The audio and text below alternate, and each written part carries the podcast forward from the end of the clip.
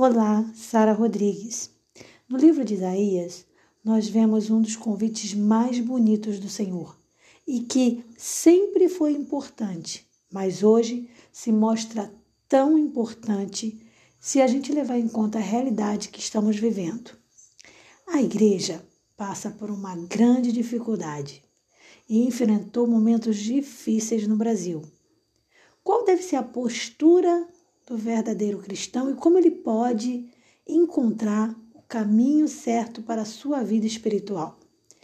O texto que a gente vai abordar hoje responde essa pergunta e você vai ficar surpreso de perceber o quão fácil é a resposta. Por isso eu te faço um convite. Permanece aí. Vem comigo.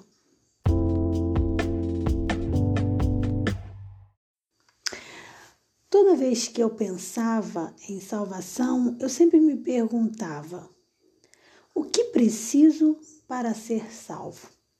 E essa pergunta é interessante porque ela, inclusive, foi feita por alguém no Novo Testamento. Essa pergunta foi feita para Jesus: Mestre, o que preciso para ser salvo? Quem fez essa pergunta foi o jovem rico. Mas lá em Isaías, no capítulo 45, versículo 22, Deus Pai já respondia essa pergunta. E eu vou ler o texto com você para a gente poder fazer uma análise. O texto diz assim: Olhai para mim e sereis salvos, vós todos os termos da terra, porque eu sou Deus e não há outro.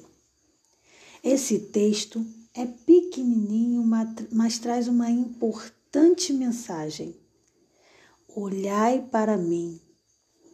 Nós vivemos em uma época que não é muito diferente da época do povo de Israel, na época de Jesus, e nem da época do povo de Israel lá no Egito, quando eles clamavam lá no deserto também, pedindo por um rei, pedindo por uma, uma pessoa, alguém que eles pudessem ver, que fosse, fosse, entre aspas, real aos seus olhos. Esse pedido é um pedido que desagradou muito ao Senhor, embora tenha sido atendido. Por quê?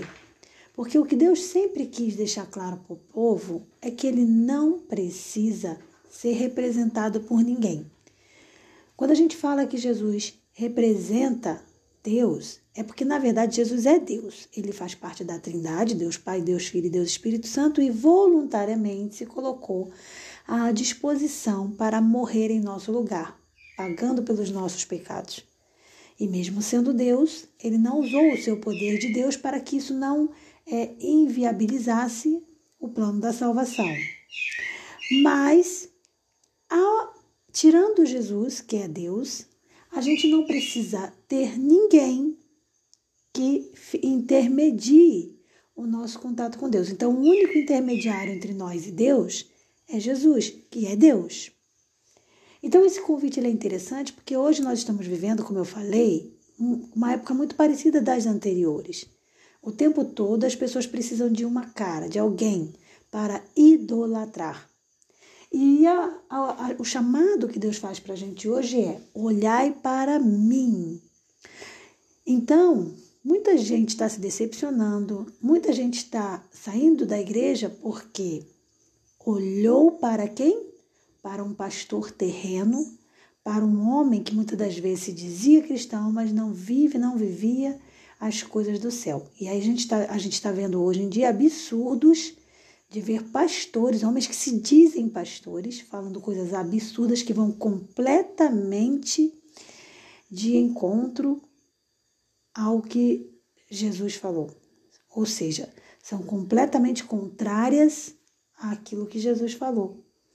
Então, quando Deus ele chama a nossa atenção e diz: "Olhai para mim e sereis salvos", o conselho de Deus é que a gente não seja guiado completamente por outra pessoa. A gente vai frequentar uma igreja, a gente vai é, é, permanecer no caminho ali, mas sempre observando tudo que está acontecendo e o que está sendo dito, observando o comportamento, as palavras. O problema é que bate de novo naquela, naquela tecla que eu já fiz até um, um podcast falando sobre esse outro versículo que fala: Meu povo perece por falta de conhecimento. E qual é o grande problema? Que falta ao povo conhecimento. Então ninguém quer ter trabalho, ninguém quer ler a Bíblia todo dia, buscar dentro do, do, da sua comunhão pessoal com Deus para ter respostas. As pessoas querem ser o quê? Na maioria das vezes, serem teleguiadas. Então elas querem que alguém fale para que elas acreditem. Quando, na verdade, a gente tinha que fazer como os colossenses fizeram com Paulo. Que Paulo pregou e, eles, e a Bíblia diz que eles chegavam e iam lá avaliar, analisar, estudar a palavra para ver se o que Paulo estava dizendo tinha a ver com o que estava na Bíblia.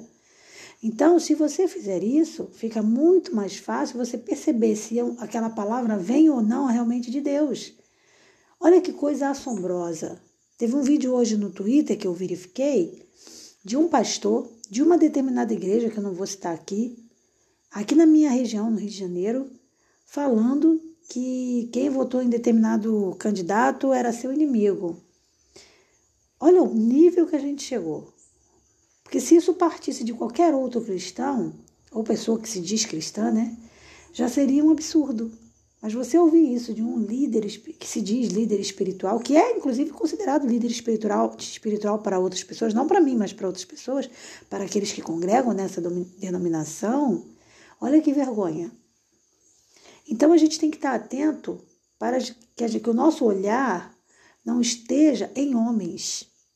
A gente tem que separar as coisas. A gente vai seguir uma igreja, a gente vai ter um pastor, ok. Mas o nosso pastor maior tem que ser Jesus. Então, como que eu tenho que fazer? Eu tenho que ter comunhão particular com Deus. E não é isso que eu vejo na maioria das vezes.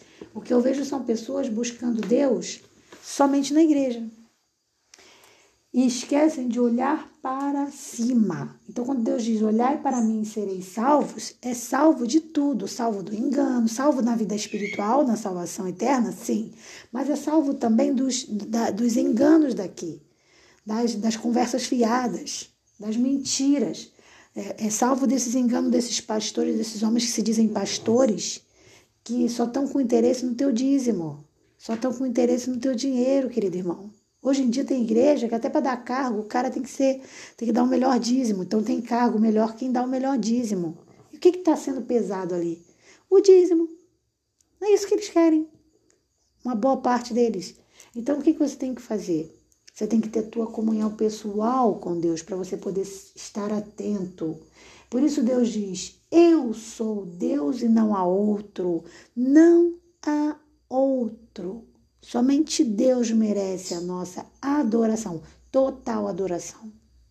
Então, muito cuidado com a sua vida espiritual. É, cuide da sua vida espiritual na sua vida pessoal, tá? E sempre olhando para cima, sempre olhando para Jesus, para Deus Pai, Deus Filho e Deus Espírito Santo. Por isso, o convite do Senhor é: olhai para mim e sereis salvos. Eu peço muito a Deus que essa palavra fale ao seu coração, porque ela fala ao meu. Quando eu falo para vocês no podcast, eu também falo para mim, eu tiro lições para minha vida espiritual. E eu peço a Deus que Deus traga sabedoria para cada um de nós, para que a gente não se esqueça desses detalhes importantes na vida espiritual. Não sai acreditando em tudo que você escuta. Ah, mas é um líder de uma igreja enorme. E daí? Se, se a palavra de Deus diz assim: é, se eles não falarem segundo essa palavra, nunca verão a alva. Então não se deixe enganar. Esteja atento, observe as entrelinhas e olhe somente para o alto. Só há um Deus, só há um Deus, não há outro. O Deus Criador dos céus e da terra. Só Ele é digno de nossa total adoração. De nossa adoração, na verdade. Um forte abraço e até o nosso próximo podcast. Paz.